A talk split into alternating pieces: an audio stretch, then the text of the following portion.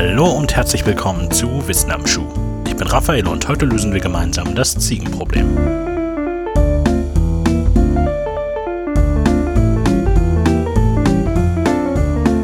Ihr seid in einer Spielshow und habt es bis ins Finale geschafft. Glückwunsch. Der sympathische Moderator in seinem edlen braunen Leinenanzug zeigt euch drei Türen. Hinter zweien, so sagt er euch, befindet sich jeweils eine Ziege. Hinter der dritten jedoch verbirgt sich der Hauptgewinn. Ein nagelneuer Sportwagen. Leider wisst ihr nicht, hinter welcher Tür sich was befindet. Dennoch müsst ihr euch entscheiden. Also wählt ihr eine der drei Türen. Sagen wir einfach mal die 1. Hier fängt das eigentliche Spiel erst an, denn anstatt Tür 1 zu öffnen und euch zu zeigen, ob ihr gewonnen oder verloren habt, öffnet er eine andere Tür. Egal welche Tür ihr gewählt habt, er wird stets eine Tür öffnen, hinter der sich eine Ziege befindet. Schließlich weiß er, wie die Gegenstände auf die Türen verteilt wurden. Sagen wir, öffnet Tür 3 und offenbart euch eine Ziege, die genüsslich eine Portion Gras verspeist. Jetzt kommt die alles entscheidende Frage. Wollt ihr zu Tür 2 wechseln oder lieber bei eurer ersten Wahl bleiben? Und das ist das Ziegenproblem. Während ihr noch etwas über eure Antwort nachdenkt, hier ein paar Hintergrundinformationen. Das Ziegenproblem in seiner heutigen Form kam 1975 im Rahmen der amerikanischen Spielshow Let's Make a Deal zum ersten Mal auf. Deshalb ist das Problem auch als Monty Hall-Problem bekannt, benannt nach dem ersten Moderator der Show, Monty Hall, der im September 2017 verstarb. In den 90ern fand das Konzept der Show seinen Weg auch nach Deutschland. Zwischen 1992 und 2003 ließ Moderator Jörg Dräger seine Kandidaten in der Spielshow Geh aufs Ganze willkürliche Türen wählen, nur um dann zu versuchen, sie von ihrer Wahl wieder abzubringen. Der Grundgedanke des Problems ist allerdings deutlich älter.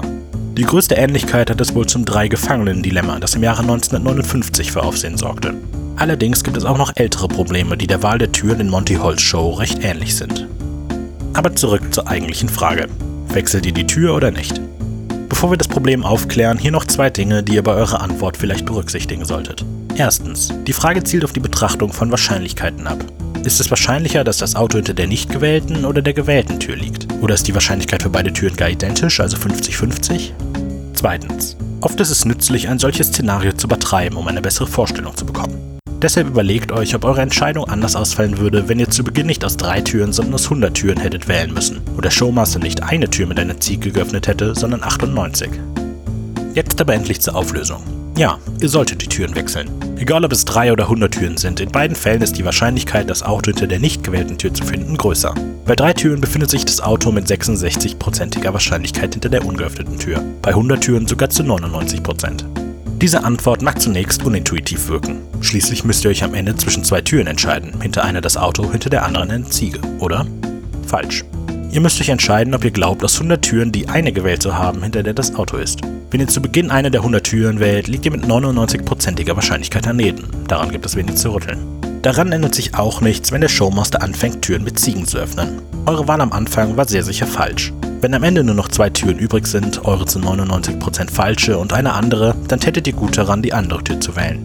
Für drei Türen gilt natürlich das gleiche. Zusätzlich zu dieser Erklärung ist mittlerweile auch der mathematische Beweis erbracht worden, dass ihr wechseln solltet. Auf diesen werde ich hier nicht weiter eingehen. Mathebücher sind schließlich selten gute Hörbücher.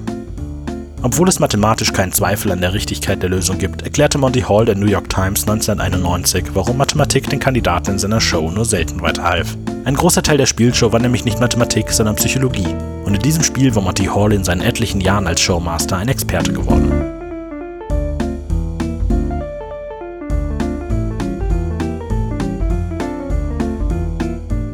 Das war eine von 20 Folgen der WAS Classics einer kleinen Auswahl von Wissen am Schuh-Episoden, die ihr über jeden Podcast-Anbieter findet.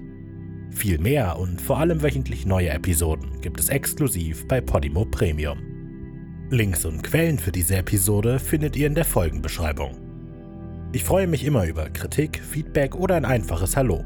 Nutzt dafür die Social-Media-Kanäle von Wenig Originell auf Facebook, Instagram und Twitter oder schreibt eine E-Mail an Wissen am Schuh at wenig-originell.de. Hoffentlich bis bald bei Podimo.